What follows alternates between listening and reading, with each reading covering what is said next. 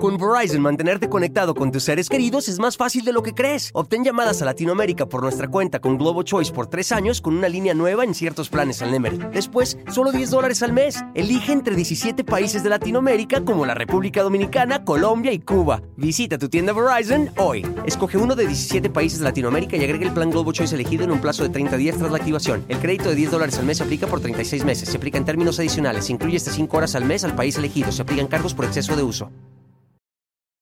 Here you are, BPMs high, sweat dripping, body moving, tongue panting. You're working hard, real hard, and you're thirsty. You need vitamins, nutrients for peak performance and energy. And your plants do too. Aw, I mean, just look at the little guy. Water soluble plant food from Miracle Grow is full of essential nutrients. Just a little scoop into your watering can, and boom, instant feeding and bigger, more beautiful plants. It's kind of like a sports drink for your plants. You may have to suffer from heat, but your plants do not.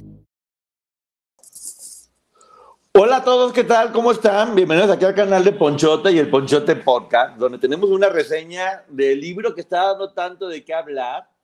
Y creo que hoy sí va a haber de chongue. Lo que tanto estaban queriendo, lo que tanto estaban queriendo, creo que hoy va a haber de chongue, pero bueno, ¿para con quién? Con la que estaba malita del tobillo, la licenciada Maggie. ¿Cómo estás, Maggie? Hola, hola, buenas noches a todos. Sí, hoy va a ser ese día que tanto estaban esperando. Con Verizon, mantenerte conectado con tus seres queridos es más fácil de lo que crees. Obtén llamadas a Latinoamérica por nuestra cuenta con Globo Choice por tres años con una línea nueva en ciertos planes al Nemery. Después, solo 10 dólares al mes. Elige entre 17 países de Latinoamérica como la República Dominicana, Colombia y Cuba. Visita tu tienda Verizon hoy. Escoge uno de 17 países de Latinoamérica y agrega el plan Globo Choice elegido en un plazo de 30 días tras la activación. El crédito de 10 dólares al mes se aplica por 36 meses. Se aplica en términos adicionales. Se incluye hasta 5 horas al mes al país elegido. Se aplican cargos por exceso de uso. Esperando, porque este libro puede tener dos lecturas y esta ocasión cada uno tuvo una muy diferente. Pero eh, yo sé que también aquí con, con la gente del chat vamos a ir complementando la información porque creo que estuvo al alcance de todos y hay por ahí detallitos, pero no, no quiero señalar mucho a mi Britney porque me sentiría mal. Ya, bueno, cabe hacer mención que la Lique es fan de Britney. Lo cual es bueno porque se tiene toda la información y es malo porque de repente me va a dar unas de chongadas, pero bueno. Nos vamos. Por ahí nos vamos. Yo seré muy respetuoso. Pero igual me voy a chongar. ¿Cómo no? Porque hay que hacerlo. El público lo estaba pidiendo y va a ver. Durante todo el libro, Britney dice que algo que ella quería era deschongarse. Lo dice en otro sentido, pero aquí vamos a deschongarnos, en honor a mi Britney. A ver, antes de iniciar, para mí es el libro de una mujer que claramente sigue necesitando ayuda. Por favor, ayúdenla. ¿Cuál sería tu resumen del disco? Mi resumen Del disco, del libro. del libro es yo quiero ir a darle un abrazo a Britney que lo necesita. ¿Y crees que con el abrazo sea suficiente? No, no, ¿No estará bien un poquito de terapia o un poquito de ayuda, ayuda en la mano, pero por cumpliría, favor? cumpliría con mi expectativa de fan darle un abrazo. Bueno, ah, entonces, ah, entonces importa. Bueno, ya luego viene el de chongo ahorita más al rato. Pero vamos empezando con este libro de Britney que se llama La mujer que soy. Ahora sí, Maggie y yo lo leímos para podernos dechongar a gusto. Y es un libro que se ha hablado mucho, pero sí creo que hay que leerlo para entender bien qué es lo que está pasando aquí. Empezamos con este libro que dice ya, para mis chicos que son el amor de mi vida. Platica que en el sur, siempre en el sur de Estados Unidos, o en las ciudades chicas, por decirlo de alguna forma, siempre tienes que obedecer a tus papás, pase lo que pase. O sea, tú tienes que obedecer todo el tiempo, pues que es lo que nos enseñan a todos, básicamente. Sí, Sí, dicen que, que ella jugaba mucho y que iba a una iglesia cristiana. Bueno, bienvenido a todas las personas que están aquí, perdón, que no saludé a todas las personas que están aquí. Siempre ya saben, César, Luz, Ceci, Eva, to- todo mundo, gracias por estar. No vamos a contestar preguntas y respuestas. Hasta terminando de aquí, nos vamos con la licenciada Maggie. Pero aquí lo estoy leyendo todo el tiempo para que si me están dando información pueda seguir haciéndolo. Dice que a los ocho años ella se sentía directora de cine y manejaba todo, que así quiero el videoclip y que si voy a hacer esta canción. Era contro- controladora mi Britney. no, era una niña con sueños, no era controladora. Era una niña con suelos controladora. que tenía que escapar a su realidad. Ven, les digo, ya empezamos, ya empezamos mal eso. ¿Cuál realidad? Pero bueno, está platicando que su abuela Jean perdió un bebé a los tres días de, de nacido el bebé. Y su esposo Jun eh, la maltrataba o sea, estamos hablando de los abuelos de, de Britney. Paternos. Paternos, los abuelos paternos. Entonces la abuela tiene un, tiene un bebé, lo pierde, ya tenía al papá de Britney, que tenía 13 años, y la mete a un manicomio, porque ella le da mucha depresión, que se murió su, su bebé, y dice, la voy a meter a un manicomio, y toma la que después esta señora se quita la vida frente a la tumba de su bebé, lo cual es muy triste. Que también aquí podemos ver que hay una historia de salud mental no tratada desde la abuela. Y después, sí. con la presión del abuelo, este, hasta el papá de Britney vive esta situación. Y es curioso que ella lo mencione. Sí, dice que el papá, que el abuelo ponía al papá a hacer ejercicio extremadamente, Sí. muchísimo. Lo ponía a hacer ejercicio y ejercicio, que era muy perfeccionista y era muy exigente.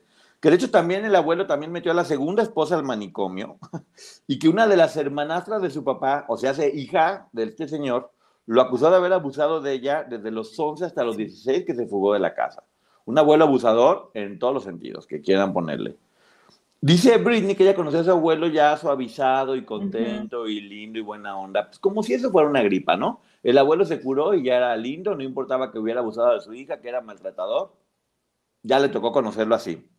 Dice por, que, por cierto, la mamá de la, la familia de su mamá, o sea, sus, abue- sus abuelos maternos, que era al revés, que era súper elegantes, que la, abuela se llamaba Lily, que la adoraba, que era, que era inglesa, que muy, muy, muy fina, eh, muy artística, y que un día, pues le toca venir por Estados Unidos y se topa, que, que ella usaba la falda muy corta y las botas muy arriba. Ahí también seguimos viendo de dónde vienen las herencias. Sí. Eh, lo cual me parece bien, una señora muy guapa, y ve y encuentra al señor este jugando básquetbol y dijo, no, pues bueno, yo, yo lo quiero, yo lo quiero y me lo quedo. Se casaron, eh, su mamá de 21 y el papá de 23, el papá de, la mamá de Britney y el papá de, de, de Britney también, se casaron en 1977, de 21 ella y él de 23, muy jóvenes, pero ya no tan jóvenes, o sea, en una edad bien, digamos, dentro del rango. Y en 1977 tuvieron el primer hermano de Britney, Brian. Su papá se volvió alcohólico. Se Sí, de hecho, de hecho ella menciona que desde que estaba en la prepa su papá ya tomaba, pero lo hacía tal vez como controlado o a escondidas. Y creo que lo que le pasó a la mamá de Britney es que veía como este chico guapo deportista, pero a la vez malo. Y él vio a la niña guapísima, moderna de su casa, pero no vieron el antecedente. Sí, exactamente. Pues bueno, el papá con la presión económica y, y todo esto se volvió alcohólico y su mamá cuando se dio cuenta que lo iba a dejar, pero adivina qué, la mamá le dijo, no, hija, ¿cómo lo vas a hacer? Y el matrimonio es para toda la vida y uno no se debe separar y te tienes que quedar y se quedó ahí atorado.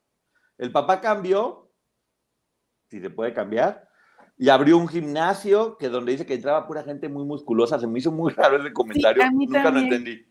Porque dice que todo el día desfilaban hombres musculosos y que esa fue la mejor etapa económicamente hablando de su papá. Entonces yo sí dije, "Ah, o no sé si ya estoy muy intoxicada de este tipo de información o Sí, algo, algo, raro quiso decir. ahí. Sí, Yo también dice, entraban y salían hombres muy Sí. musculosos todo el tiempo. Pues es un gimnasio, obviamente eso iban. Y que su mamá abrió una guardería. Ya después nació Britney el 2 de diciembre del 81.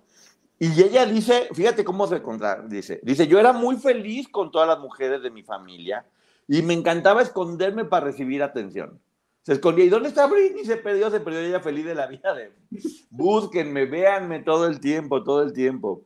Eh, que todo el mundo sabía que ella había nacido para Broadway porque era muy artista le encantaba cantar y bailar.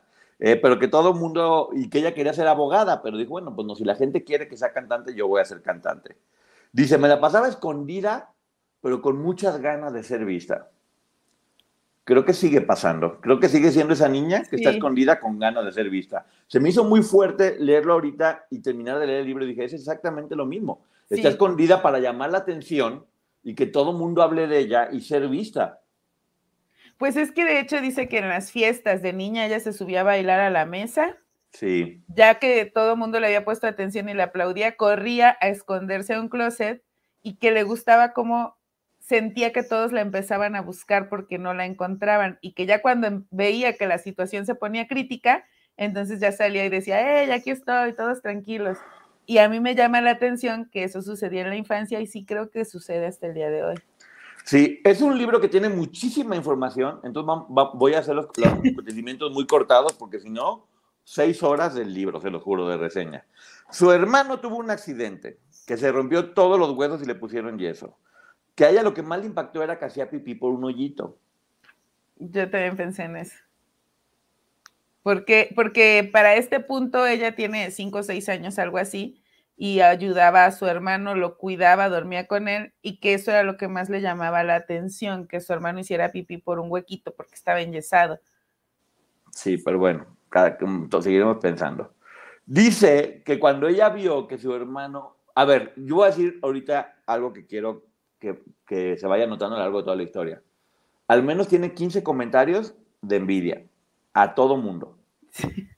A todo mundo envidia. Y, lo dice todo el tiempo aquí. No lo dice así, pero son clarísimos. Por ejemplo, ella dice en este momento que cuando vio que su hermano tenía, estaba lleno de juguetes que le habían llevado a los papás porque se sentían culpables, dijo, ¡ay, lo logró! Sí. ¿Por qué le están dando juguetes a él y no a mí? O sea, de nueva cuenta, estamos empezando. Pero es que hay que entender también que ella, bueno, ellos, tanto su hermano como ella, en ese momento estaban viviendo en una familia en donde por lo que ella relata, todos los días había gritos y pleito y el señor estaba borracho. Y a ellos dos no les ponían atención. Eh, era un pleito centrado entre, adultos. Y al tener su hermano atención, estoy segura que ella sí sintió envidia y dijo, ¿por qué a mí siguen sin hacerme caso? Pues aquí empieza el lechongue. Porque según yo, ya estaba bien aquí el papá. O sea, no es cierto que el papá estuvo mal todo el tiempo. Ella dice que hubo un tiempo que fue alcohólico, que después puso el gimnasio, que estuvo bien. Que era cuando ella estaba muy chica, a partir de los cinco años y no pasaba nada, tenían una relación bien. Pero es que de hecho el accidente proviene de que como no les ponían atención, el niño de 13 años, me parece, iba manejando. Bueno, ahorita vamos a ver, porque yo creo que yo también aprendí a los 13 años, entonces... ah, no, ya no. entonces, y Britney también va a aprender a los 13, vamos a ver, porque, pues, bueno, pero bueno, eh, tuvo un accidente por burro, porque cometió un accidente, un, accidente, finalmente es un accidente, no, no fue algo que los papás le dijeran, a ver, maneja y estrellate. Pero algo que también noto en este libro, que también voy adelantando, Britney le echa a todo mundo la culpa de todo y ella nunca hace nada. Ella es una santa. Ya lo hemos visto esto en otros proyectos que no voy a mencionar ahorita, pero ella es una santa y todo el mundo es malo. O sea, le falta hacerse responsable y entender qué fue lo que le, le pasó. Pero bueno, dice que, que, dormía con un colchón abajo de su hermano y que lo idolatraba y que, que, lo único que quería era consolarlo porque le daba con mucha ternura. Y que en sexto de primaria el papá le dijo, debes dormirte sola, porque pues ya no está bien que duermas en el piso con tu hermano. Y que ella dijo, no. Y que el papá le dijo, sí. Y pues se fue a dormir sola. Que vivía en una ciudad de 2.000 habitantes y que ayudaban a todo el mundo para hacer los desfiles alegóricos. Y Britney Spears manejó un carrito de golf y se fueron a estrellar también. hicieron un carrito de golf para un desfile y terminaron estrellados también. Bueno, tenían como el don de estrellarse todo el tiempo. Pero bueno, no pasó nada. No era más que una anécdota juvenil. Es que hay muchas anécdotas en este libro que creo que no venían al caso y lo hace un poco pesado para la lectura. Es, muy, es un libro muy raro, tengo que, es, es muy pesado leerlo, porque sí, a ver, lo tengo que decir, no se ve que hay una coherencia en el libro. No, o sea, no se siente una historia sí enlazadas, es como mucha información, está confuso y por eso cuesta trabajo leerlo. Por eso también digo que sí es como un proyecto de, o sea, se, se, nota que ella no está bien, ahorita vamos a ver. Su papá volvió a beber porque tenía problemas de dinero, eh, dice, y automáticamente también porque el abuelo abusaba de él, o sea, está diciendo que el abuelo abusaba del papá y por lo tanto el papá también como una forma de protección volvió a tomar. Y que ella no entendía por qué era tan duro con, con, ellos, pues porque fue lo que aprendió, a tener una disciplina muy fuerte. Dice, mi padre era inflexible, frío y malo conmigo, pero era peor con mi hermano, que lo ponía a hacer ejercicio y ejercicio y ejercicio. Bueno, vamos, vamos aquí viendo qué es eso. Dice que su mamá estaba furiosa todo el tiempo con él en este momento y que sufrían ahora sí por el alcoholismo del papá y por pobreza extrema. Dice que llegaron a una pobreza extrema. Yo no sé qué entienda Britney por pobreza extrema. Pero creo que pobreza, eh, Porque la mamá para este punto ya era maestra, entonces extrema no creo que haya sido. Probablemente sí, eh, en comparación con la manera en la que venían viviendo, pero extrema yo la verdad también lo dudo. Pero ahora dice que resulta que cuando no estaba su papá, su casa era la más cool y que su mamá todo el mundo la adoraba y que todo el mundo los visitaba porque era la casa más guay y cool. Porque aparte, el libro en español está escrito en español de España. Sí. Entonces, hay un montón de palabras que cuesta trabajo entender y, es, era raro imaginarse a Britney, pero, eh, chico, lee. No sé, muy raro. Entonces, dice por un lado que su casa era un infierno y lo dice que era la casa más cool del mundo y que todo el mundo iba ahí, que la mamá era, bueno, encantadora. Que ella se la pasaba bailando en el centro de la mesa para hacerse notar. Todo el tiempo, veanme a mí, veanme a mí, no vean a nadie. Dice, solo quería llamar la atención de todo el mundo. Lo reconoce. Todo el tiempo quería llamar la atención. Pero también en este capítulo hace un comentario que a mí me parece muy fuerte, en donde dice que ella como niña lo único que deseaba era que sus papás le dijeran, te quiero, ahora mismo puedes hacer cualquier cosa y yo seguiré queriéndote con un amor incondicional, que a mí me deja ver que no lo sentía. Pero una cosa es que no lo siente, otra cosa es que no lo tenía, estaban trabajando, le daban una casa, creo que, o sea, creo que honestamente lo que, lo que tenía era, pues, al, hijo le compraron un montón de juguetes, lo llevaban al hospital. Yo hasta aquí no veo, creo que era una familia así con problemas, pero creo que más bien ella tenía una personalidad como, como muy de yo necesito todo y quiero todo y todo el mundo haga lo que yo quiero y diga lo que yo quiero. O sea, e, era un narcisista un poquito, tengo que decir la palabra, porque eso era, era una pequeñita narcisista en este momento. Dice que, que, ella fue un... Porque aparte como era tan bonita y tan simpática y tanto talento, como que eso fue acrecentando el soy lo máximo. Y la mamá empezó a apoyarla para que fuera artista. Ya ves que vas a ir a Broadway y eres famosa. Y que la llevó a un concurso de baile eh, y a varios concursos hasta que llegó al club de Mickey Mouse. Que se fueron manejando ocho horas hasta Atlanta, la mamá. ¿Tú crees que eso es no querer? Ocho horas hasta Atlanta. O sea, la apoyaban en todo y había dos mil niñas concursando. Y pues bueno, no, no, no pasó, pero le tocó estar junto con una niña de Pensilvania, Cristina Aguilera, que junto a ella dos le dijeron, saben que no pasaron el corte, pero tienen mucho talento. Síganse preparando. Más grandes, seguro sí. Y pues ya vimos en lo que se convirtieron estas dos niñas que rechazaron el primer casting. Que le recomendaron, pues váyanse a Nueva York a trabajar y le vamos a dar unos contactos de unos agentes para que la puedan representar y que se vaya fogueando y, ella dijo, ah, ok, sí, pues como lo más fácil es irse a vivir a Nueva York, tan barato. Pues no, se regresó a su casa y terminó trabajando en un restaurante eh, donde vendió unos mariscos horrorosos, o sea, muy, muy buena para vender Britney. Pero dice que, no, dice que la comida estaba buena, pero que el lugar olía horrible. Y... Pues es una marisquería, Britney, ¿qué querías que oliera? ¿A rosas? Aparte estaba muy chiquita ella en ese momento, tenía 13 años. Nueve, nueve, ahí tenía nueve.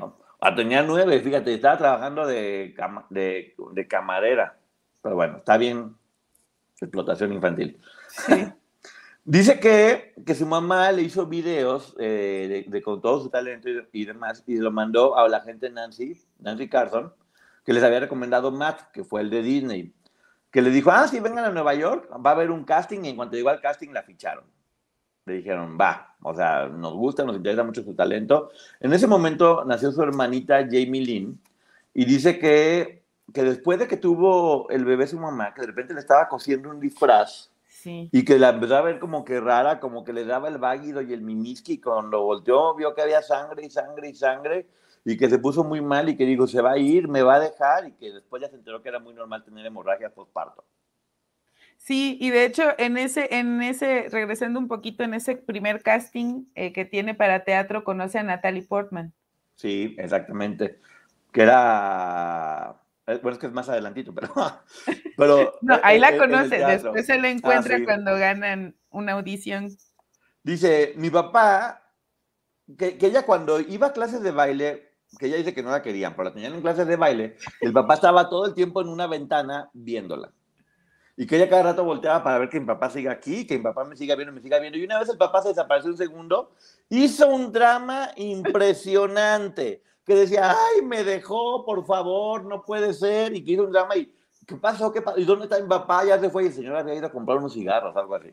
Había ido a Walmart. Había o sea, y hizo un escándalo porque ¿por qué no me está viendo? ¿Por qué no está pendiente todo el tiempo de mí?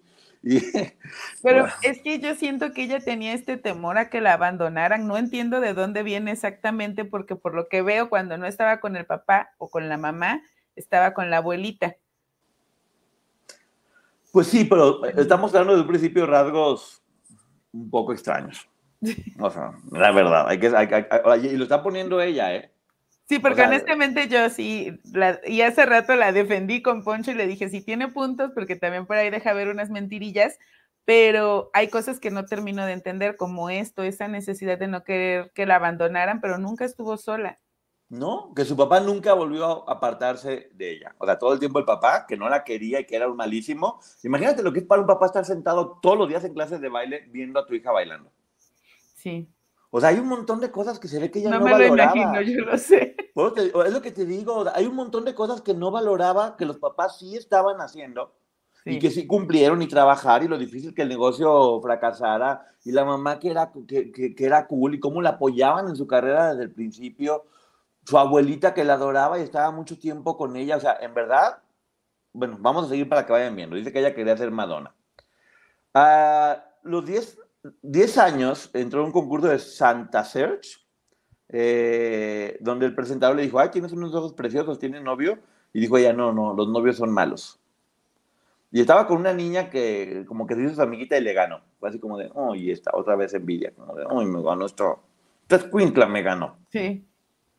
Ahí fue, pero la vieron ahí y ahí fue donde le ofrecieron ser suplente en una obra de Off-Broadway con, el, con el musical Ruthless inspirado en La Mala Semilla, donde era una niña muy mala, algo por el estilo. Y que la otra niña suplente justamente era Natalie Portman. Pues oye, esa obra muy buena, qué buen ojo del productor. Y dice ella, no, pues con el horario yo no podía ser una niña normal, porque tenía que estar hasta las 12 de la noche, terminé siendo la protagonista después, pero me harté, dejé el show y volví a casa. Sí, en el show de Navidad abandonó la obra. Estoy de acuerdo era un teatro de 200 personas que si no quiere trabajar no tiene por qué trabajar porque era una niña. Pero es como, quiero, quiero, quiero, lo tengo, ah, ya lo tengo, lo, tiro. Ya no quiero, me vale. Y va a pasar en todo el libro, ¿eh? Sí. Quiero, quiero, ya lo tengo, ah, ya no quiero, bye, me voy. Y aparte dice como, era un teatro de 200 personas, o sea, no valora nada ni a nadie, te lo juro, eso me llama mucho la atención. Que volvió a hacer pruebas para el club de Disney y que ahora sí se, se, se quedó.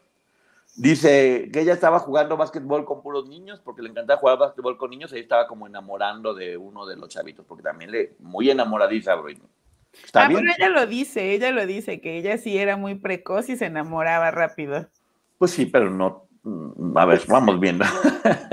Pasó la audición de Disney y Cristina Aguilera y ella eran las más pequeñas y, compartían camerino. Ya sabían que allá había muchísimos famosos. Estaba Justin Timberlake, estaba Jay Chasez, estaba Ryan Gosling, estaban varios en esa. Eh, fue una muy buena parte de Disney.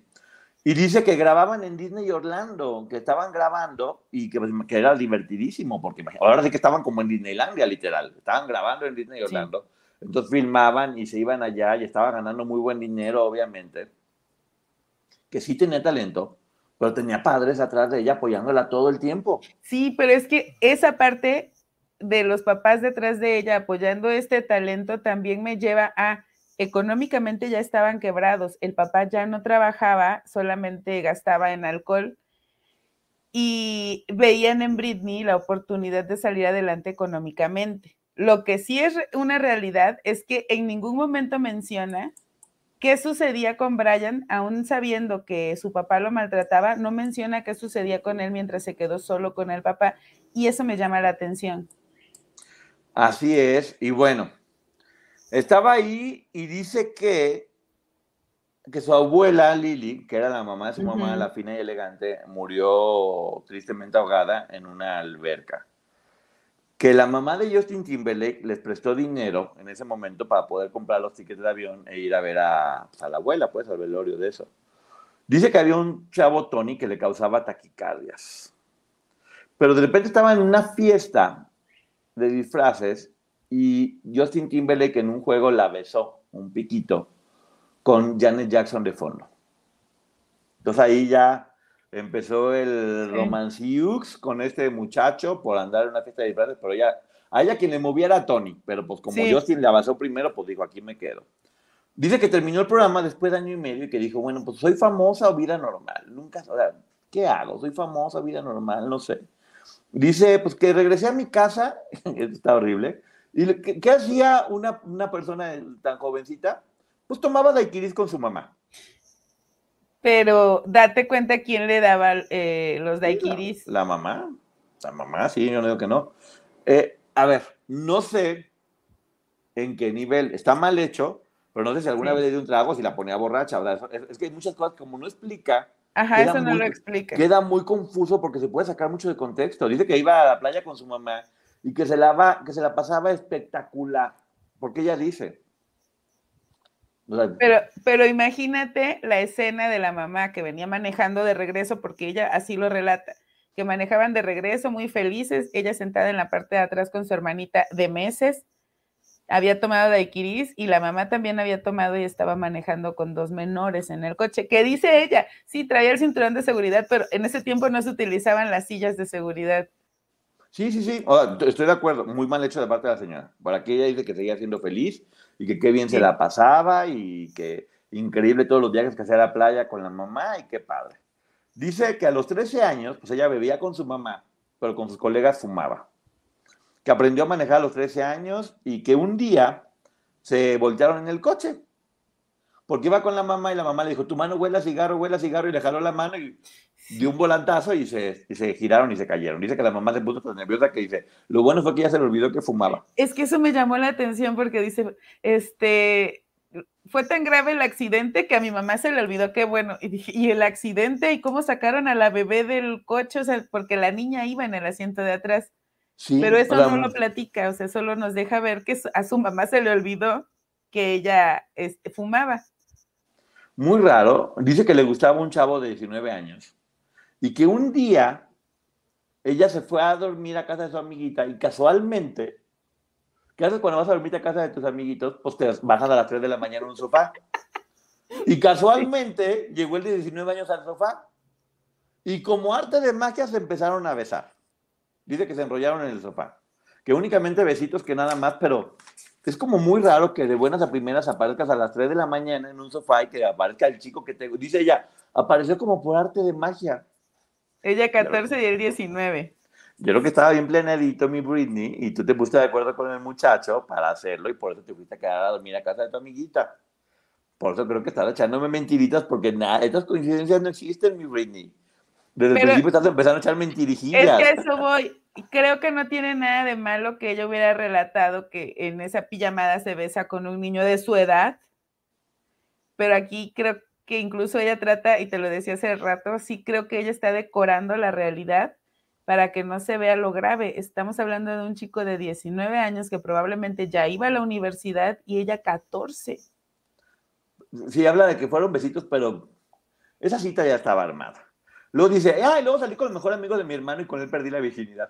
Sí, pero, pero fíjate cómo yo sí creo que Britney todavía tiene mucho por trabajar, porque ella dice, eh, yo era precoz y entonces esa noche perdí la virginidad con él. Pero me estás hablando de un amigo de tu hermano que es seis años mayor que tú. Es lo que, es lo que te digo, Maggie. O sea, es que hay muchas cosas que yo digo, ¿quién la dejó escribir este libro? Porque, o sea, ni siquiera tuvo como Sí, cuidado de decirlo. Lo dice como, eh. O sea, es normal, pues, cada quien puede hacer lo que quiera, pero era una menor con alguien muy, muy mayor y, ah, ese era el amigo de su hermano y, o sea, no sé, vamos viendo. que después la mamá le, le dicen que faltó 16 veces a la escuela.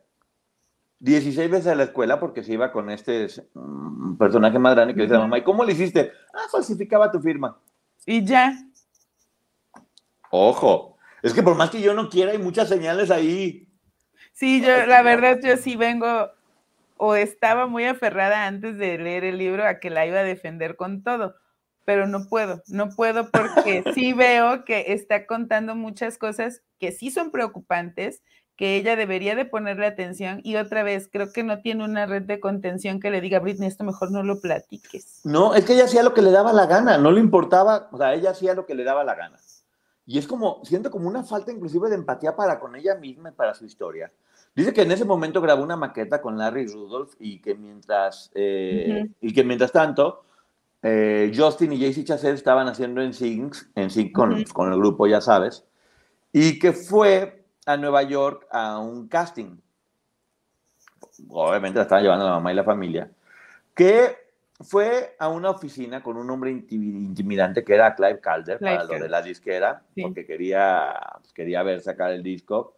Y que inmediatamente quiso sacar el disco con ella, le encantó todo lo que hizo, tenía 15 años y había firmado ya con Heber Records.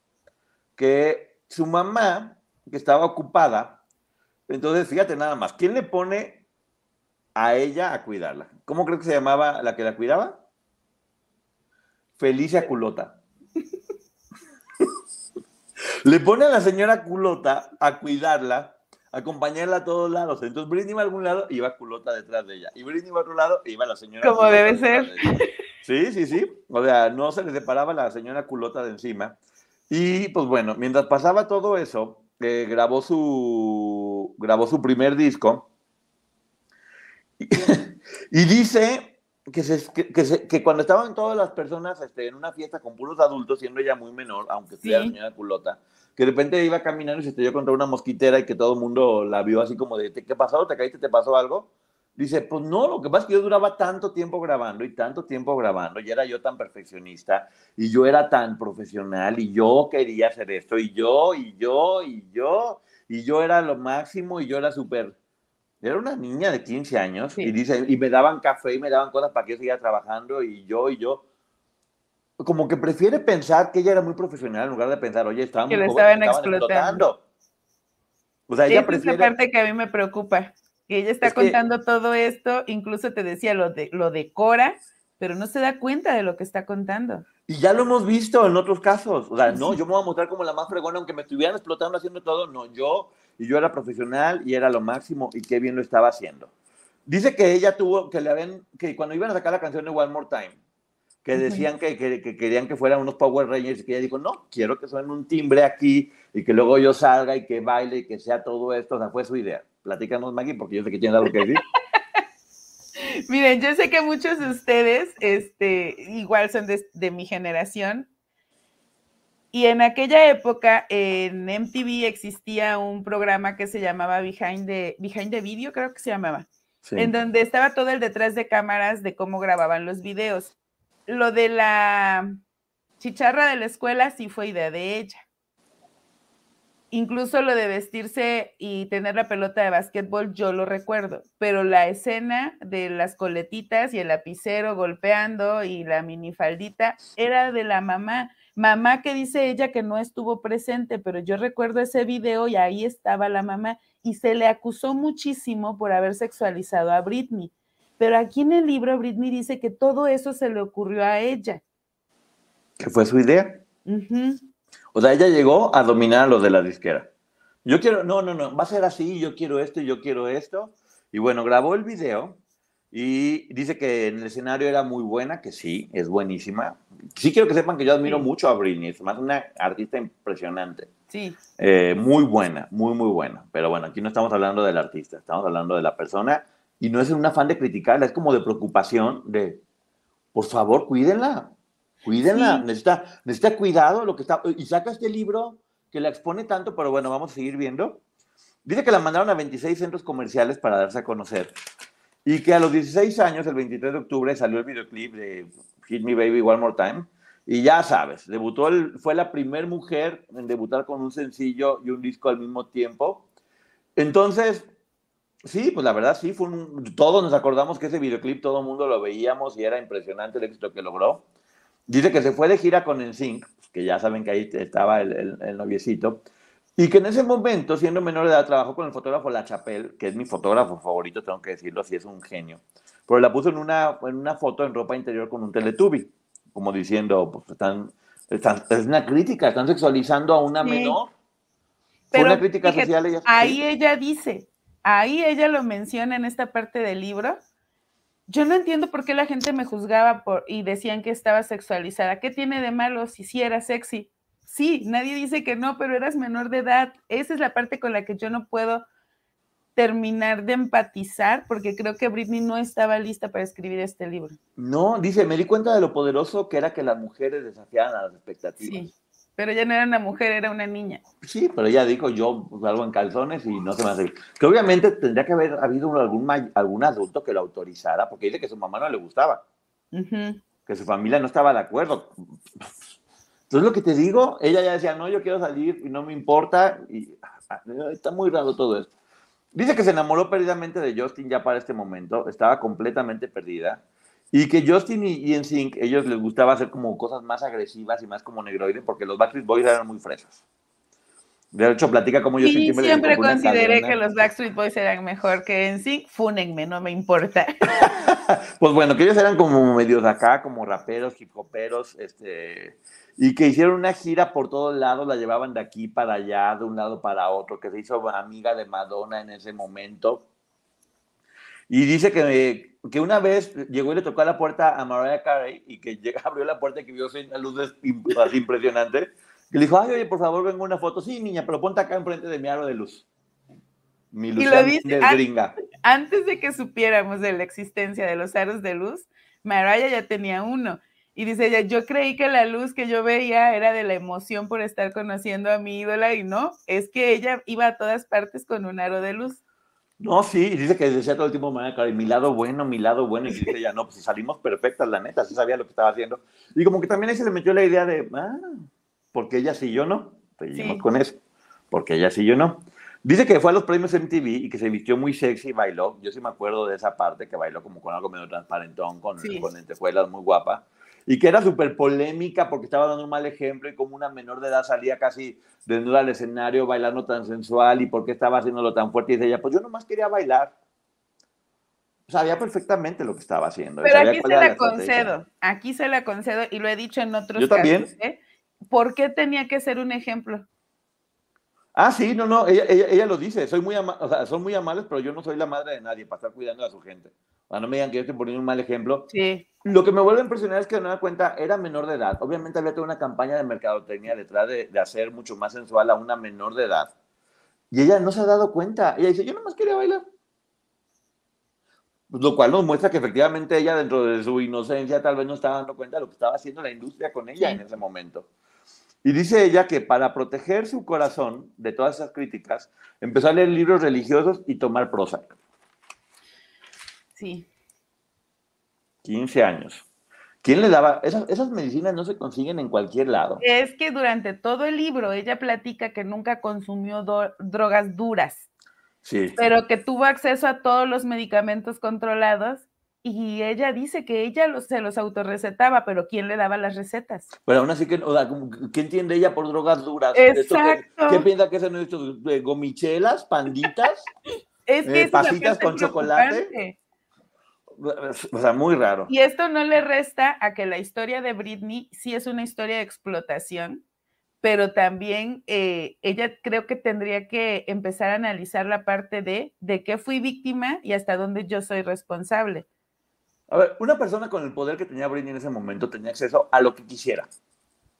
Sí. A lo que quisiera. Porque se iba de gira, no todo el tiempo estaba cuidada y aquí, aunque ella no lo dice, porque creo que lo que quiere en realidad es mostrar que nunca estuvo tan mal y que no se merecía que la encerraran. Sí.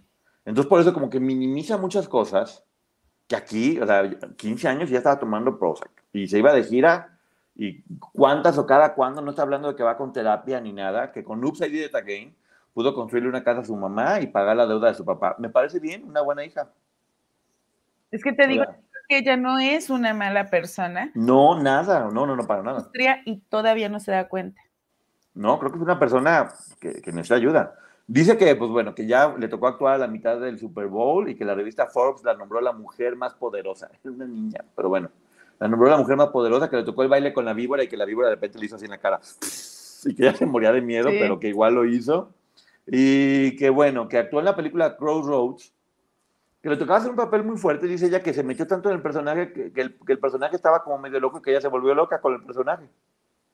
Que fue tanto lo que se clavó como con este método de que hace el personaje tal cual, dice que duré deprimida y como loca un tiempo. Pero aquí sí tengo que decirlo, perdóname Britney, es una pésima película. Yo la vi como tres veces porque había que aportar a la causa de mi Britney, pero es pésima la película y la actuación de ella para nada es lo que describe en el libro. No, ella dice que hagan de cuenta que hizo Pepito y Chabelo contra los monstruos. Ella, aquí está poniendo como que hizo de Joker y que se metió en una cosa muy oscura y que terminó como en trance.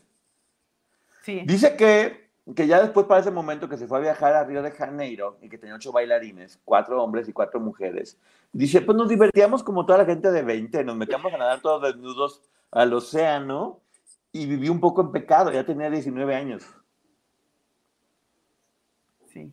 Pues, soy muy aburrido, yo nunca, yo nunca me metí a nadar en el océano con todo el mundo en pelotas. eh, o sea, 19 o sea, no sé, pero dice, lo porque sie- siempre que dice algo así, dice, lo normal para una persona de esa edad, lo normal para una persona de esa edad, y yo digo, pues, pues, pues, pues, no. Porque además, miren, yo sí me imaginé la escena. Ella dice que ella y ocho bailarines se fueron en la madrugada y se metieron al océano a nadar. Es que eso está prohibido. Esto, No, y- fue, esto fue en Brasil y en Brasil también está prohibido. No puedes andar desnudo. Ropa diminuta, pero que tape las partes esenciales. Y que después se metían al sauna. Todos juntos. Eh, pero, pues, que es lo normal. O sea, que hacía, o sea, uno, es lo que hace uno a esa edad. Pero sí hay que una- aclarar que ella menciona que hicieron esto porque nadie viajó con ella en esa ocasión a cuidarla. Exactamente. Un día la dejan sola y ¿qué hace? Pues vamos a meternos. Lo normal. Lo normal, es lo único normal. Yo lo único que quería era meterme al sauna con todo el mundo en pelotas y Sí. no pasa nada. O sea, muy raro. Dice que le ofrecieron la película de Chicago y que no aceptó, pero que después como que se arrepintió. Y que Justin y ella ya vivían juntos en Orlando. Eh, que a veces hasta dos meses duraban juntos, o sea, como que estaban yendo y viniendo. Ya era mayor de edad, hay que decir en ese momento, tenía 19 años, y ella ya hacía lo que quería con su vida. Ya era mayor de edad. Y, y estamos viendo cómo aquí no estaba controlada, ¿eh? Pero era mayor de edad aquí en México. En Estados Unidos es a los 21. Pues igual ya vivía con Justin, Sí. ya hacía lo que le daba la gana. Ella dice, yo le compré la casa a mi papá, ella manejaba su dinero. Sí. Ella tenía 19 años y tenía un poder enorme. Era considerada la mujer más poderosa del mundo. Pero ¿Cómo? es que la, la consideraron la mujer más poderosa del mundo a los 16. Pero es lo que te digo, ¿cómo, cómo no vas a enloquecer si tienes Sí. 19 y tienes millones y millones de dólares y tienes, o sea, tienes todo el mundo a tus pies? Pero bueno, te digo, creo que no se ha dado muchas cuentas de eso. Dice que supo ella que Justin le puso dos veces los cuernos y que se hizo como la loca. No dice con quién ni nada, pero dice que supo. Y que, y que un año, eh, después de un año juntos, ah, no, que, sí, que una de ellas sí sabía quién era, pero que no dice porque ahorita está casada y con tres hijos. Bueno, no digo, pero igual ya ahí le pasó la, la temadita. Yo no voy a decir, pero muchos creo que sí sabemos quién. ¿Quién? Pero bueno, adelante. A ver, una pista porque ya, pues estamos aquí. Bueno, se decía mucho de. Ay, se me acaba de ir el nombre. Esta chica que está, que su, que la imagen de la sirenita está inspirada en ella, una actriz, Alisa Milano, Ah, Lisa Milano, pues bueno. porque eso No. se rumoró en aquel momento. No dice que le consta, dice que había rumores, pero pues como había rumores y no le consta nada y no tenía ninguna prueba, eh, que un amigo le dijo que Justin se lo confesó, pero que no sabía si era verdad o nomás estaba echando mentiras a Justin porque estaba drogado. O sea, estaba viviendo con una persona con Sí. problemas de adicción también. Sí. Y ella dice que no, que ella no, nada más que las gomichelas, es lo que estaba tomando, pero bueno. Pero aquí también quiero aclarar, eh, ella todo el libro dice que nunca, em, solamente estas pastillas controladas, que no sabemos cómo conseguía, pero sí hubo imágenes en donde a ella la encontraban los paparazzi, porque eso sí no la dejaban ir ni al baño, esa es una realidad.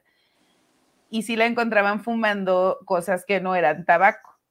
Entonces, ese ¿Qué tipo de información que omite Britney, a mí sí me brinca.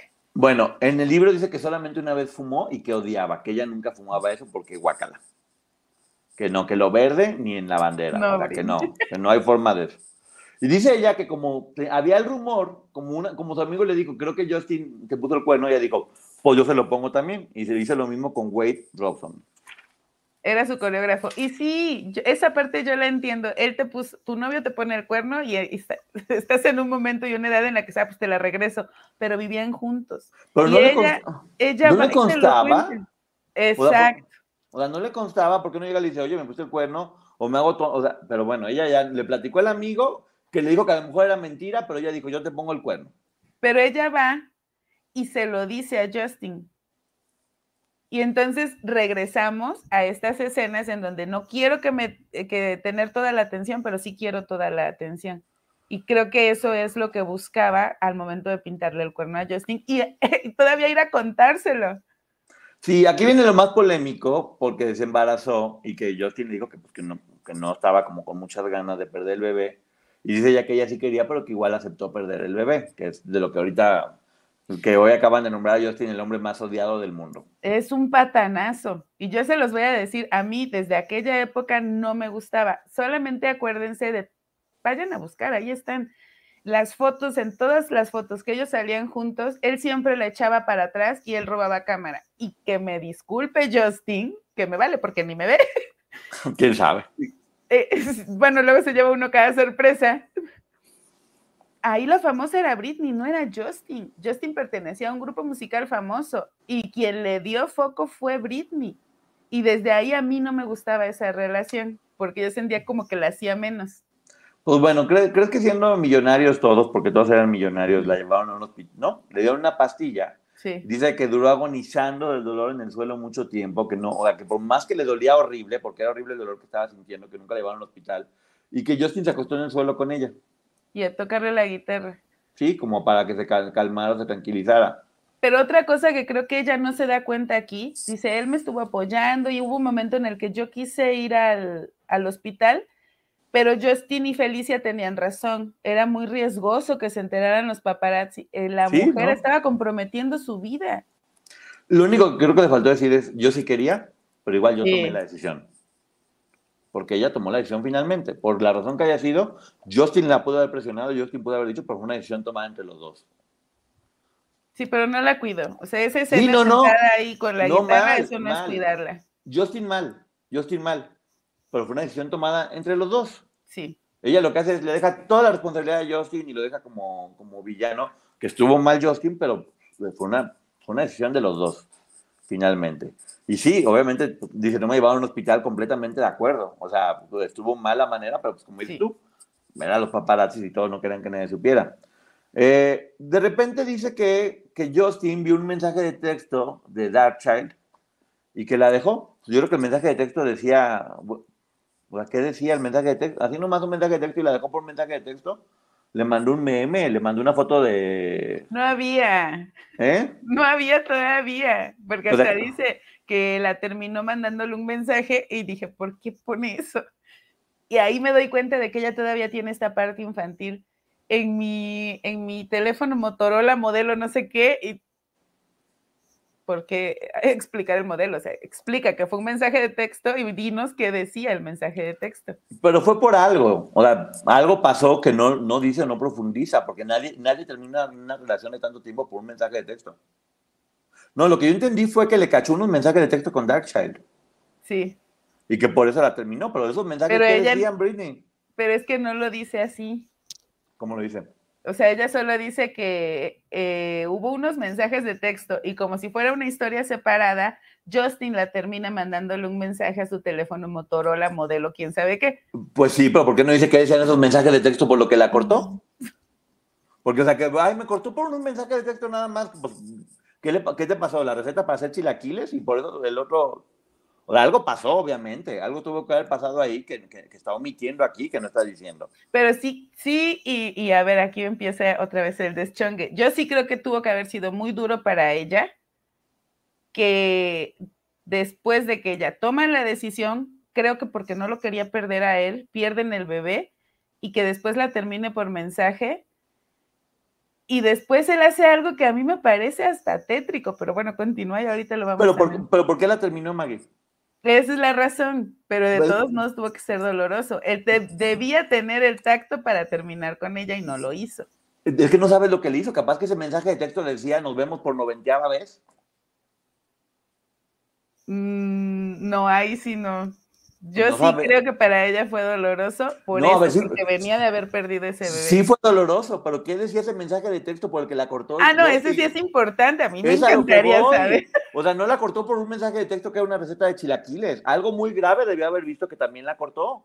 Y ella no lo menciona para nada y no dice o que ella tenía otra pareja y probablemente yo esto sí lo creo, eh, genuinamente. Creo que Britney se aferraba demasiado y hasta la fecha a sus parejas y ellos tienen que encontrar una manera de terminarla, pero un mensaje de texto nunca va a ser la manera, por pésima que esté ya la relación. Era clarísimo que era una relación completamente tóxica de ambos lados. Era una relación tóxica de ambas partes, muy mala, donde ya había infidelidad, donde ya había mentiras, donde había sustancias tóxicas de por medio, donde había ego. Dice, dice que después de mucho tiempo llegó, regresó Justin Timberlake con una carta enmarcada, donde al final dice, no puedo respirar sin ti. Codependencia. Pero ¿por qué le, o sea, eso es lo que te digo, ese dato para mí es hasta tétrico, porque no es que le escribiera una carta para despedirse, es que le escribió una carta que mandó a enmarcar para que ella la pusiera ahí y le doliera todos los días, o cuál era la intención de Justin. Pues que lo perdonara, yo creo, a lo mejor, pero no sé qué pasó, Justin muy mal, es que muy mal los dos para acabar pronto, una relación completamente tóxica, y cuando una relación es tóxica, casi siempre una persona es la que se da cuenta y sale y la otra es la que se queda en el hoyo. Con Verizon, mantenerte conectado con tus seres queridos es más fácil de lo que crees. Obtén llamadas a Latinoamérica por nuestra cuenta con Globo Choice por tres años con una línea nueva en ciertos planes al Nemery. Después, solo 10 dólares al mes. Elige entre 17 países de Latinoamérica como la República Dominicana, Colombia y Cuba. Visita tu tienda Verizon hoy. Escoge uno de 17 países de Latinoamérica y agrega el plan Globo Choice elegido en un plazo de 30 días tras la activación. El crédito de 10 dólares al mes se aplica por 36 meses. Se aplica en términos adicionales. Se incluye hasta 5 horas al mes al país elegido. Se aplican cargos por exceso de uso. Sí, pero aquí el error, y lo vamos a ver más adelante porque ya me estoy enojando, es que Justin sacó provecho de ese dolor. Ah, sí, ahí vamos con eso. Dice que bueno, que ya estaba muy cansada y que quería dejarlo todo. O sea, es lo que te digo. Tenía contratos firmados y ella quería de, ah, ya no quiero. Sí. Era de todo de, ya quiero, ya no quiero, ya quiero, ya no quiero. Imagínate lo que es para una compañía disquera, para toda la gente que está trabajando. Es, es muy triste, porque sí es muy mal para cualquier artista pero si ya firmas contratos, tienes que hacerlos aunque quieras o no quieras. Es tu responsabilidad, es un trabajo. Pero ella era como de, ahora quiero, ahora ya no quiero, ahora quiero, ya no quiero, ya no quería seguir trabajando. Y le dijeron, no, pues tienes que hacer contratos firmados. Sí, dice que, fíjate, lo único que habla de México, dice que viene en julio del 2002 a México, que se presentó ante 50 mil personas y que en la frontera, en la camioneta, la agarraron unos con unas fuscas y que no supo ni qué pasó porque ya después lo dejaron pasar. Es lo único que platica. Pero miren, eh, imaginen la escena. Ella dice, eh, vienen en, sus, en las camionetas y el autobús con el equipo y unas camionetas de las que se bajan hombres armados. Ella en ningún momento menciona que sea este, una patrulla o algo por el estilo, que intercambian un diálogo con estos hombres armados que estuvieron ahí hablando y que finalmente los dejaron ir. Y a mí me suena a un retén. Pues sí, a mí también, pero lo pinta aquí como si... Ella lo cuenta como algo divertido. Y a mí me hubiera gustado porque ahí es donde nace la famosa Britney señal. Y eso no lo contó. Pues que en México la recibieron con pistolas, pero bueno. muy bonito el mensaje de México. Y, y, hay algo que es muy cierta. Esta frase fue de lo que más me gustó del libro porque dice, cuando tienes éxito en algo, hay una enorme presión para que continúes trabajando que es lo que hemos comentado, por ejemplo, de Gloria. Necesita descanso ella como ser humano. Y Juan Gabriel, que te, o sea, no pueden parar, porque como genera mucho dinero, parar esa máquina significa que mucha gente deje de ganar y los presionan y los presionan, aunque ellos en realidad ya no quieran. Aquí ella no lo ha comentado, pero en realidad era una persona que ya nadie la veía como ser humano, todo el mundo la veía como una máquina de dinero y la estaban explotando. Y no me refiero únicamente a la familia, que es a los que ella más está odiando en este momento, sino a la industria y a todo lo que la rodeaba. Ojo, para este momento ella era quien manejaba todo su dinero y todo, todo lo que ganaba. Nadie más que ella. El dinero que ganaba era de ella. Pero ella dice, es que necesitaba un descanso, pero no podía parar porque también el único momento en el que se sentía viva y realizada era ese momento en el que subía al escenario. Válgame Dios, Maggie, apenas ya vamos casi una hora y quedan como tres horas de libro. Bueno, ahora ahí vamos ya rápido. Que su papá estaba desaparecido y que posa para la revista People que para decir que todo estaba bien, que no había problemas, que no se sentía mal. Y dice que su hermana pequeña era una zorra. Así dice. Dice, y no estoy exagerando, era muy mala. Porque no hacía lo que su mamá le decía y no lavaba los trastes. Ya por eso le dijo zorra, porque no lavaba los trastes. No, pero es que quienes recordamos esta historia, esta niña tiene muchos señalamientos de haber sido no, no zorra en el aspecto o sentido que pudiéramos creer, sino esta niña que a todo mundo manipulaba, se emberrinchaba, se le ha señalado de haber sido grosera, de haber hecho bullying a la gente con la que estaba en el programa de televisión y ella dice que le regala un Mercedes rojo pequeñito, que me, me recordó un poco al de Cirilo en Carrusel. Sí. Y dice que se paseaba por todo su pueblo presumiéndoselo a los demás niños. O sea, creo Pues que dice- a eso se refiere. Pues dice que sintió que volvió el tiempo atrás y que su mamá no la pelaba. Que lo que más le dolía es que su mamá pelaba a la hermana y no la pelaba a ella. Otra vez. Que no la pelaba y que su hermana era una cabro, y, pero que no la pelaba a ella. Entonces que como no la pelaba a Britney, nomás pelaba a la hermana, se fue. Porque si Britney no es el centro de atención, no lo iba a permitir. La hermanita estaba acaparando a la mamá y que se cree esta escuincla, es de lo peor, no lava los trastes y yo ya me voy con ella. Dice que se fue a, que como ya estaba estresada y no sabía qué hacer, se fue a Italia con Donatella Ver- Ver- Versace. Y que de repente vio a un, a un brasileño y dijo, ah, me gusta, súbete a mi coche, que luego a la mitad algo no le gustó y le dio una patada y lo tiró. Sí. Que a Aguas. medio camino lo bajó. Bueno, hay que ver esas conductas porque hablan mucho de en qué momento estaba pasando por ese momento. ¿Qué hacía cada vez que Britney tenía oportunidad? Seguimos viendo. Dice que Justin sacó su disco de solista. Cry Me- y con la canción Cry Me a River, eh, donde ponía, obviamente, que alguien, una chava que se parecía a Britney que le había sido infiel y que todo el mundo dijo, ay, pobrecito, Britney le fue sí. infiel. ¿Sí? Y que todo el mundo decía que era una ramera que le había roto el corazón, Sí. que todo el mundo la abuchaba y que Justin confesó que sí tuvieron relaciones. Entonces yo quedé como una hipócrita porque todo el tiempo me hacían decir que era virgen y dijo ella, hasta me sentí bien, ya como quítenme esta imagen de, de virgencita de encima, yo no quiero que me recen, yo ya que, que sepan que estoy lista para lo que venga. Pero sí creo, eh, a eso voy, a que Justin se aprovecha de esa situación, hace este video y sí, a mí desde aquel momento me pareció muy bajo, porque aunque hubiera sido realidad, pones otra modelo, ¿por qué estar eh, generando el morbo de la gente cuando tú vas empezando y la estrella es ella? Claro, habrá que escuchar la historia de, de- de Justin. Ya la hemos es- escuchado, porque él sí la habló muchas veces, ¿Y qué dijo él? que él, no era, él nunca fue infiel, la infiel era ella. Bueno, Pero ella- todos sabíamos a través de las revistas, porque esto sí se sabía. Creo que la única que no se enteraba era Britney. A él a cada rato lo encontraban con otras mujeres y él siempre justificaba. Maggie, ¿con cuántas personas han dicho que nos hemos acostado ya nosotros aquí? Ah, no, sí, pero a ti y a mí no nos han visto salir juntos del hotel tampoco. Pero, pero Maggie, o sea, es igual, pero bueno, igual, eh, muy mal hecho también, porque obviamente per- permitieron que se colgaran de su relación para hacer dinero y ellos se seguían lastimando.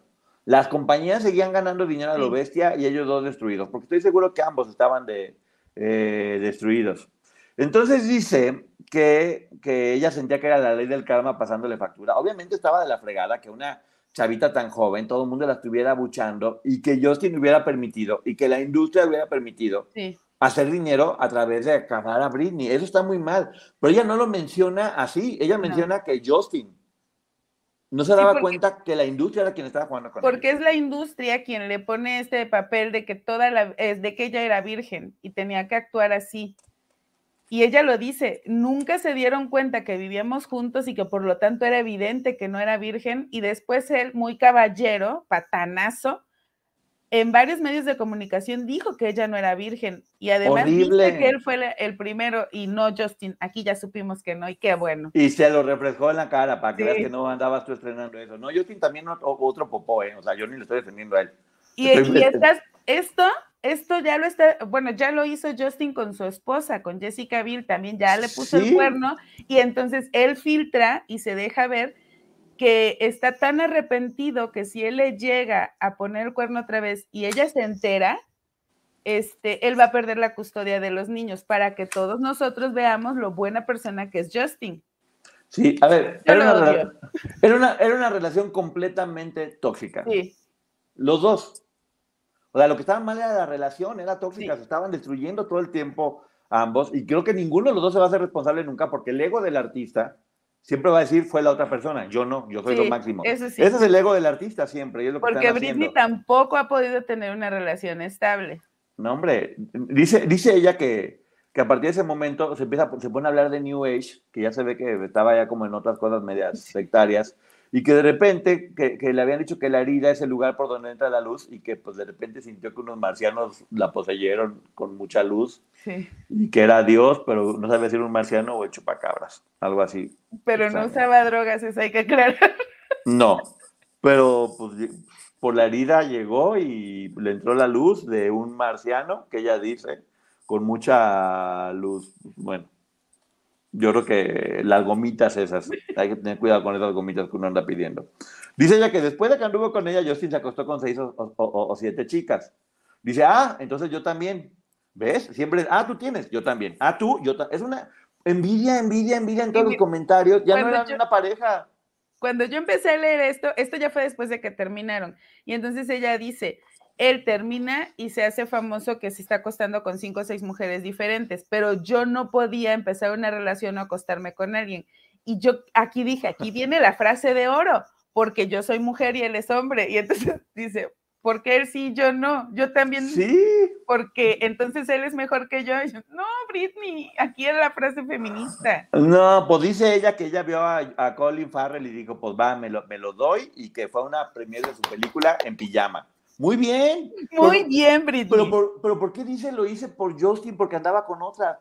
Es lo que te digo, o sea. Y Colin Farrell ahorita llorando en su casa. Sí, pues Colin Farrell está súper galán, pues porque me gustó y, Sí. y que hubo, ya estaba harto del otro insípido, del cara de liendre, el otro, porque sí, cara de liendre, ya no quería, hombre, quería, quería algo Aparte, diferente. Colin Farrell era como el maloso de aquella época, guapo, y que te contaba hace rato. Ella aquí en el libro dice que no pasó absolutamente nada a nivel íntimo con Colin. No. Ay, Britney, entonces estás tonta, hija. No, no, no, no, no, Britney era virgen. Y no pasó, dice, en- y, y que no pasó. Pero yo recuerdo en aquella época, ella ya había dicho que no había pasado porque alguien filtra unas fotos, un paparazzi, en donde la ven saliendo de un hotel con él, recién bañados. Entonces ella dice, no, no pasó nada. En aquel momento lo declara, No, porque no. él olía tabaco y whisky. Pues no, Maggie era como con los bailarines nada más. Calza una, ¿qué, qué, tiene de malo? Es lo normal que hacía una gente. Porque siempre dice, lo normal que hace una persona, pues lo normal, tú vas a una entrega de premios y te bañas y ya aunque no pase nada, Sí. porque, porque hace calor. Pero bueno, dice ella que no pasó nada y dice que, dice, de Justin y de Cristina Aguilera todo el mundo decían que eran maravillosos. Envidia, de nueva cuenta. Así, no, todo era bueno. Y que ella, que de hecho Cristina Aguilera declaró que, que Britney debería de volver con Justin, casi que dice, y esa que se anda metiendo en lo que no le importa. Es Ahí que ya se ve que había. En aquel momento también se dijo que eh, Justin había tenido sus que veres con Cristina. Pues sí, pero es lo que está diciendo aquí como de, ay, qué amiguitos ellos. Envidia, Porque más coraje. yo- adelante hace un comentario donde deja a Cristina muy mal. Sí, porque yo no soy el centro. ¿Cuál comentario? Cuando dice que fueron a casa de Cristina, dice, y ella estaba completamente borracha. Nosotros no, nosotros de hecho ahí la dejamos y nos fuimos a nadar, pero ella estaba muy tomada. Ella. Yo Sí. no, eh, nunca. Dice que fue a Nueva York, que se compró un departamento allá y que se la pasaba en su casa encerrada, que ya no quería salir ni hacer nada. Y dice, pues bueno, un día quise salir y ese día fumé hierba. Y me, y me- que en ese momento sintió que se fundió con Nueva York. O sea, un segundo que estaba libre y así, mira, hay chivas que están dirigidas para el monte. Pero mira, es que otra vez, ella dice que estaba en Nueva York y que se sentía muy sola y que no salía, se lo creo, de verdad se la compro. Este sí. día sale con su prima, se fuma un porro, como dice ella, y se funde en la noche de Nueva York, siente que son uno mismo ella y Nueva York. Ready for a new and exciting career challenge? At DHL Supply Chain, you're part of a team committed to creating innovative solutions for some of the biggest brands in the world. We're recognized as a best place to work, where people are valued, supported, and respected. DHL Supply Chain is hiring for a wide range of salaried operational and functional roles. Previous experience in logistics is welcome, but not required. All opportunities, no boundaries. DHL Supply Chain. Apply today at joindhl.com. Bueno, pero justo lo que te decía también en la tarde, negó en este libro a Chris Angel, negó a Fred Dors, negó a un montón que sí sucedieron. Y ella aquí en el libro dice, únicamente fue Colin Farrell el brasileño al que bajó del coche y ella no volvió a hacer nada. Maggie, vamos en el capítulo 17 de 50 y llevamos una hora. ¿Te parece si lo hacemos en dos partes? Porque está muy bueno. Bueno, hacemos primera parte y mañana segunda parte. Ahora hacemos primera parte y hacemos preguntas y respuestas. Y mañana Sí. seguimos con la segunda parte. Bueno, hay que terminar nomás esta primera parte donde dice que estaba en Nueva York y que llega Madonna a visitarla en ese momento. Cuando tú quieres tranquilidad en tu vida, ¿qué te hace falta? Madonna. Madonna. Que es, que es un símbolo de paz. Haz de cuenta que la visitó Sor Juan Inés de la Cruz. Y dice que la visitó en su casa y, y que ahí empezaron con lo de la cábala y que qué bonito. Y dice ella, yo no quería ser sumisa como mi mamá, yo quería ser Madonna. Que Madonna ya sabemos la vida que tiene. Ella quería ser como Madonna, no como la mamá. Y que en ese momento planeó todo para hacer un regreso triunfal donde se besó con Madonna. ¿Nunca mencionó a Cristina? Es que nadie mencionó a Cristina. No, pero aquí la desaparece por completo y que todo el mundo hablaba de que, o sea, se ve que le tiene corajito. Te digo que yo veo muchas cosas, mucho de envidia y que ya quedó en, en- en hacer con Madonna Mia Against the Music, el videoclip y sacarlo todo eso. Y dice, yo cuando trabajé con Madonna me di cuenta que Madonna hacía lo que le daba la gana y yo era como muy disciplinada. Dice, no, yo también quiero ser una diva como Madonna, yo quiero hacer lo que me dé la, la gana. Dice aquí, va- vamos a ver otro capitulito ya para Sí, no quedar sí. tanto para la siguiente. Dice que grabó la canción de Toxic y que fue un éxito total, sí, sí es cierto, y que de repente llegan tres hombres y su papá. Y que, ¿qué hacen aquí ustedes? Y que había preguntas y preguntas y preguntas y ella dice, no me apeteció contestar. Me puedo imaginar qué tipo de preguntas eran, como de, oye, ¿qué estás haciendo? ¿A dónde vas? ¿Has, has ingerido sustancias? Porque el papá, a ver, Britney en este momento ya estaba completamente deprimida, perdida, Sí. e- es- estaba mal completamente y no- claramente ya no sabía, o sea, sabía que estaba triste, pero no se daba cuenta de todo lo mal que estaba alrededor. Estaba normalizando todo lo que hacía y, y cualquier papá en el mundo se preocupa por una hija así. Sí, de hecho yo sentí aquí, aunque ella lo relata con mucho coraje, que sí estaban preocupados por ella. Sí, sí, sí, con mucho coraje. Dice que la obligaron a hablar en un programa donde lloró y que se sintió como un hombre lobo y que a partir de ese momento se convirtió en una mala persona. No fue cualquier programa. Fue Sí. una entrevista con Diane Sawyer. Sawyer, en Diane donde Sawyer. la humillaron. Busquen esa entrevista. Yo recuerdo, ocupó todos los titulares y esa revista es por lo menos, por lo menos un ataque hacia Britney Spears, esperando que Britney eh, no tuviera reacciones. Pues sí, en ese momento dice que se convirtió en mala persona y dice, de repente me di cuenta que tenía dinero de sobra, porque fue, fue- fue primero a casa de su mamá y tenían como una casa para huéspedes atrás y le dijeron, hace mucho ruido y dijo, tengo dinero de sobra que anda aguantando esta vieja. Vámonos todos a Las Vegas. Y dice ya, bienvenido alcohol y bienvenido a la fiesta. Dice, y en ese momento apareció Paris Hilton, tan buena persona, que se daba cuenta que yo necesitaba diversión y que estaba muy triste. Y ella sim- solamente me decía, diviértete, nada más. El punto en el que incluso Nicole Richie se separa de Paris Hilton, porque Paris Hilton andaba muy Pues no, tremenda. No, dice que Paris Hilton era casi una santa que solamente Sí. quería que se divirtiera un poco como cualquier persona de 20 años. Imagínate nada más. Pues dice que de repente, como estaba haciendo una fiesta de lo más normal, pues que se encontró a uno. Dice, como cualquier veinteañera, pues me metí en la cama con uno que ni conocía. Duramos tres días de fiesta, que creo que nomás veíamos películas en la cama, pero no me acuerdo. Imagínate nada más. O sea, no es se que te digo, no se da cuenta de lo que está contando, porque ella dice, era un amigo de la, de la primaria, pero tenía muchos años que no lo veía, ya casi no lo conocía. Estuvimos tres días, creo que vimos películas porque la verdad ni me acuerdo. Pues se casó. hizo, hizo cola y se casó con uno que se costó tres días y que se casó y que los papás de, tenemos que anularlo, pero ¿qué Sí. andas haciendo? ¿Por qué te andas casando? Con el peligro que es. Con todo el dinero que tiene Britney, se casa con cualquier persona es motivo de demandas a nivel, o sea, no tiene conciencia alguna. Ella dijo, pues me caso. Y dice, ay, le dieron mucha importancia a algo que había sido por diversión únicamente, hombre, me casé ya por diversión. Pues los papás, Pero, ¿sí? pero otra vez no se da cuenta, porque ella dice, fue un matrimonio que duró 55 horas, y la verdad, pues es, es algo que cualquiera hace por diversión. Y me empezaron a llenar de papeles para firmar, y yo firmé todo, pero pues no había hecho nada malo.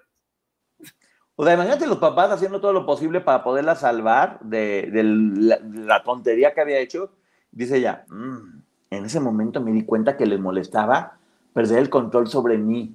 Y sí. y que alguien más me poseyera. y A sí, ver, Maggie, si tu hija se va y se pone peda y anda juntándose con Paris Hilton y te dice de repente que Sí. está ca- y te dice que está casada de repente y que no se acuerda que hizo en tres días con un tipo que no conoce, ¿qué harías tú? ¿Qué haría cualquier papá evidentemente, decente? evidentemente lo que ella hizo estaba mal, pero también sí es, es real, esto es real. Los papás lo que no querían era perder el control sobre ella porque era la que generaba ganancias. Ya nadie trabajaba. No, Maggie, yo creo que quítale el dinero. ¿Qué harías tú como mamá si tu hija pues eso haciendo hicieron. ¿Tú, tú qué harías? ¿Qué harías Primero le meto unas cachetadas. Ah, exactamente. Y lo que está diciendo ella que eran unos malvados por haber hecho eso, que, que porque querían perder el control de ella. Pero es- Normal, normaliza todo lo que hace, casarse Es que estaba lo que voy normal. son las dos cosas. O sea, sí estuvo mal que se casara, por supuesto que estuvo mal. Y yo recuerdo ese día todos amanecimos con esa noticia. Me fui a la universidad y cuando regresé ya mi Britney ya estaba divorciada, entonces ya descansé. Pero la realidad es que también es real que los papás lo que no querían era perder el control sobre el dinero que ella generaba y teniendo un esposo, O, o- ya no iban a ser ellos. O salvar, a tu, o salvar a tu hija de un pedote en el que se metió. Porque Pero también. es que creo que fueron las dos cosas. Pues sí, pero es lo que te- ella no pone que fueron las dos No, cosas. Ella nomás no, dice, no, fueron sí. los desgraciados y lo que yo hice fue una gracia. Yo nomás me Sí, ella dice que solo fue un acto que cualquiera comete otra vez, dice algo Claro, normal. normal, algo de veinteañera. Me casé, puse en riesgo mi carrera, puse en riesgo mi dinero. Estaba Sí. saliendo con la persona más tóxica del momento. Estaba en Las Vegas, me intoxiqué ella de alcohol todo el tiempo. Estaba completamente mal y estos desgraciados vinieron a quitarme la diversión. Sí, que también si hubieran dejado que ese matrimonio durara más de las 55 horas, él podía haber reclamado la mitad de todo lo que tenía Britney. Ay, no, qué horror. Yo ya- No, no, no. Yo, yo estoy enojado porque en verdad, o sea, pues, ¿qué, qué querías que hicieran tus papás? Que te dijeran, ah, cásate y friégate por tonta. O sea, ahora haz lo que quieras, a ver cómo- si te va a salir golpeador, si te quita la mitad del dinero. Es por, diver- por, por diversión, te subes a la montaña rusa, no te casas y arriesgas. Bueno, ella sí.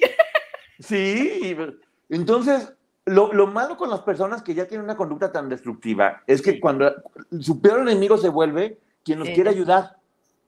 Porque hay Ella- una parte en el libro en el que dice, todos me brindaban ayuda, todos me querían ayudar, si yo no estaba pidiendo ayudas, pero quienes lo estábamos viendo de fuera como espectadores, sí Ah. veíamos que había algo mal. Pero ¿qué dice de Paris Hilton? Que es una santa. Una santa, porque le- pues era la que le acompañaba a hacer todo el relajo. Y, y pasa esto en todo el libro. Sí. Quienes la acompañaban a hacer relajo y lo justifica como no, es que querían que mi libertad y me motivaban a ser diferente. La gente que la quería tener en la fiesta era un santo y la gente que se preocupaba por ella era lo peor de lo peor. Sí. Y además sigue tan enojada, inclusive en este momento de hacer el libro, que se dedica a acabar con ellos porque no la dejaron irse al barranco. Como ella ya estaba, si no la frenaban, Maggie, Sí, una dónde iba a parar? No hubiera durado viva mucho tiempo, le iba a dar un infarto, iba a terminar cada vez peor, o sea, no, iba completamente mal y no se daba cuenta. Ay, Diosito Santo, No se pero ha bueno. dado cuenta. No se ha dado cuenta. Ay, qué divertido está esto. Es que de esto sí sé. Ya les he dicho, cuando ustedes hablamos de otros temas, ustedes luego me dicen, no, Maggie, no era así. era-". Pero de Britney sí sé. Está bueno, está, está- muy bueno, me está gustando mucho. Bueno, hasta aquí vamos a llegar tristemente porque la verdad que estaba, estaba, estaba muy divertido con estos debates. Yo sí me pude haber seguido cuatro horas más con Sí, esto. yo también. no nos vamos a ir cuatro- no nos vamos a ir cuatro horas porque ya es tarde. Entonces, esta es la primera parte. Mañana a las cuatro de la tarde, Maggie. Sí, Mañana a 4 de la tarde hacemos la segunda parte de este libro de Britney, donde seguiremos con el de Chonga y ahorita nos vamos al canal de la licenciada Maggie, donde yo estoy preocupado por Britney, que nomás quiere echar relajo y los papás que la están ayudando y la que la ayudan son Sí. los malos. Y, ahora resulta, sí, Ay, sí, de hecho. ay Britney, contrólate. Hasta Bueno, hoy no la podemos controlar a mi Britney. tan bonita, tan talentosa y terminó dando giros frente a la cámara en pelotas todo Con el cuchillos. tiempo. Con cuchillos. bueno, hasta aquí llegamos a esta primera parte. Muchísimas gracias por haber estado. ¿Qué quiero decir, Maggie, antes de que nos vayamos a tu canal? Que nos vemos mañana para que vean que no siempre le digo que sí a Poncho. Di que sí, tienes que obedecer, tienes que obedecer. Nadie me puede dar la No. contra. Nadie me puede dar la se contra. mete con mi Britney. Yo la voy a seguir defendiendo. Pues, pues, es que defenderla es no dejarla que haga tonterías, no decirle, bravo, Pero es que ahórcate. Hay todo. Ahórcate. Mañana seguimos. Vámonos allá para que la gente me apoye. Vamos a preguntas. y- No, ya sé, todo el mundo va a apoyar a Britney, pero había que decir. No, sí está mal Britney. Honestamente, hasta el día de hoy me parece que todavía le hace falta apoyo real, pero yo la voy a defender.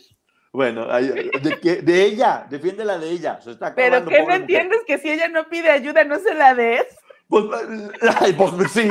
Y, y si, y si eso pasara, ¿sabes cuántas personas que están en problemas de adicción van a pedir ayuda? No, nunca, nadie. Ninguna, ninguna. Por eso los tratamientos son como son, no les piden permiso. Si ellos piensan que están felices, se están destruyendo. Pero bueno, segunda parte. Nos vamos ahorita con la de Maggie. Gracias, Maggie. Gracias a todos. Besos. Nos vemos. bye. Bye, bye. Deja que se vaya la luz. Y ahorita vas a ver, te voy a regañar por llevarme la contra Maggie.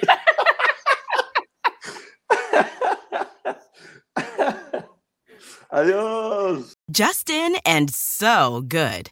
Thousands of summer deals at your Nordstrom Rack store. Save up to 60% on new arrivals from Vince, Rag & Bone, Adidas, Joe's, Marc Jacobs, and more. Great brands, great prices every day at Nordstrom Rack. But hurry for first dibs. Get your summer favorites up to 60% off at Nordstrom Rack today. Great brands, great prices. That's why you rack. Let go with ego. Existen dos tipos de personas en el mundo: los que prefieren un desayuno dulce con frutas, dulce de leche y un jugo de naranja, y los que prefieren un desayuno salado con chorizo, huevos rancheros y un café. Pero sin importar qué tipo de persona eres, hay algo que a todos les va a gustar. Los crujientes y esponjosos Ego Waffles. Ya sea que te guste un desayuno salado, con huevos o salsa picante encima de tus waffles, o seas más dulcero y los prefieras con mantequilla y miel. Encuéntranos en el pasillo de desayunos congelados. Lego with Ego.